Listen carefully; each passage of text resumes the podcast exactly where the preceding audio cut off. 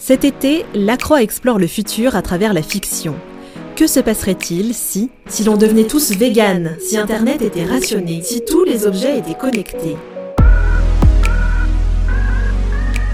Si ces grandes interrogations qui existent déjà aujourd'hui dans le débat public devenaient des réalités Basé sur un travail d'enquête, nous imaginons ces avenirs possibles. Dans ce cinquième épisode, que se passerait-il si le travail disparaissait?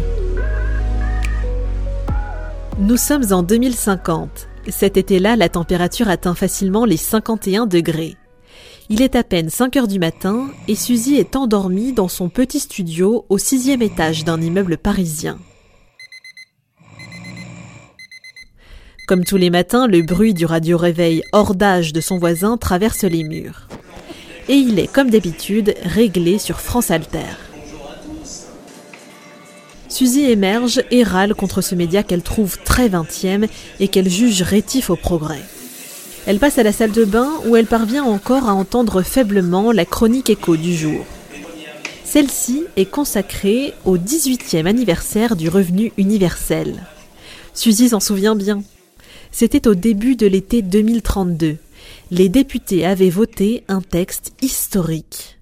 L'octroi d'un revenu de base à tous les Français, sans aucune condition et à un niveau suffisamment haut, c'est-à-dire 1850 euros mensuels.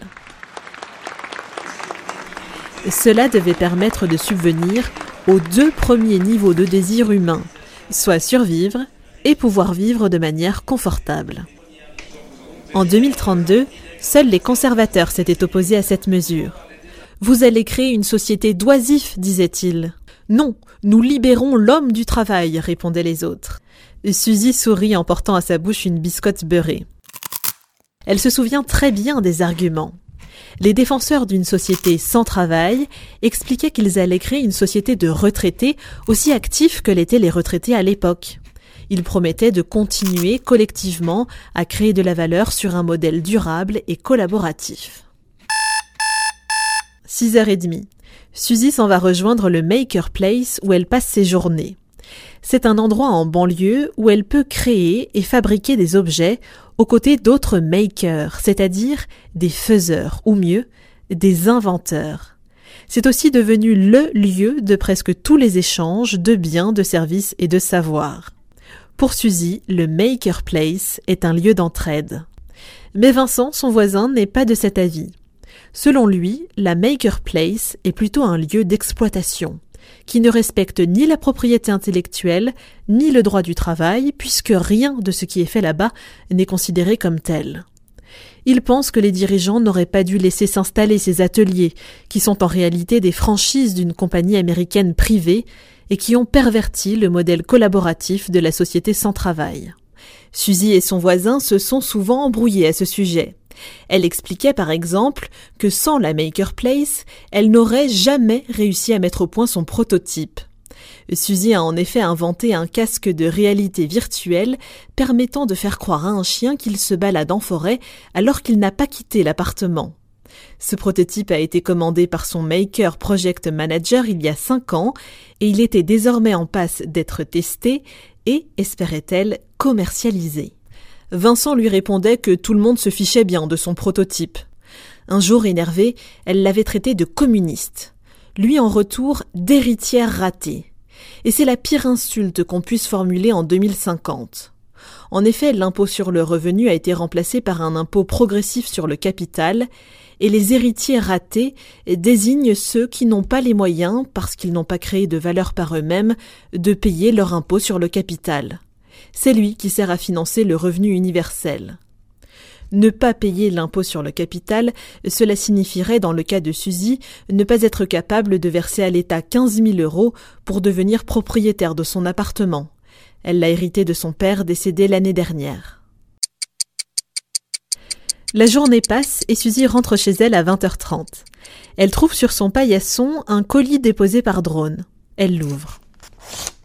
Elle tombe d'abord sur un courrier rédigé par son Maker Project Manager, Jason. Elle ne le connaît pas, mais elle l'a toujours imaginé gros et assis sur un pouf orange quelque part en Californie.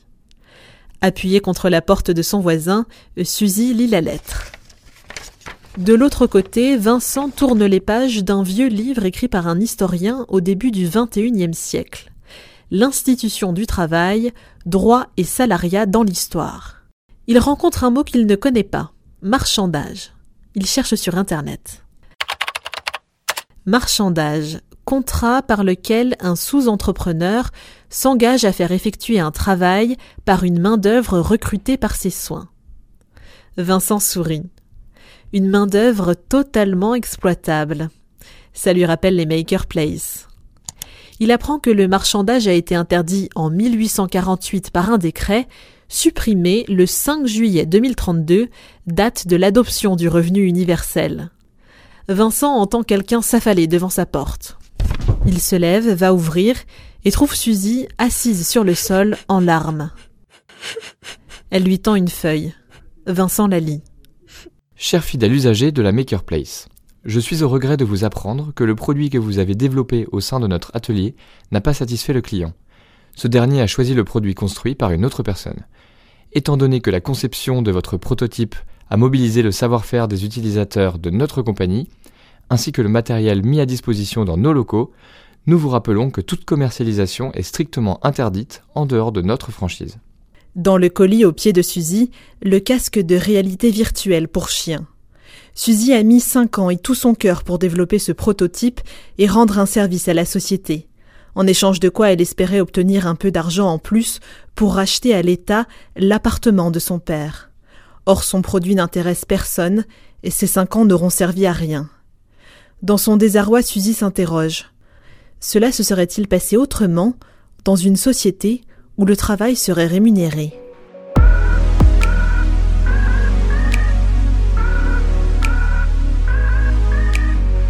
Ce récit a été réalisé à partir du travail d'enquête de Michael Corr, journaliste à La Croix. Mise en audio, Elisa Brinet. C'était le dernier épisode de notre série d'été Futurologie. Toute l'équipe de La Croix vous dit à bientôt avec de nouveaux podcasts.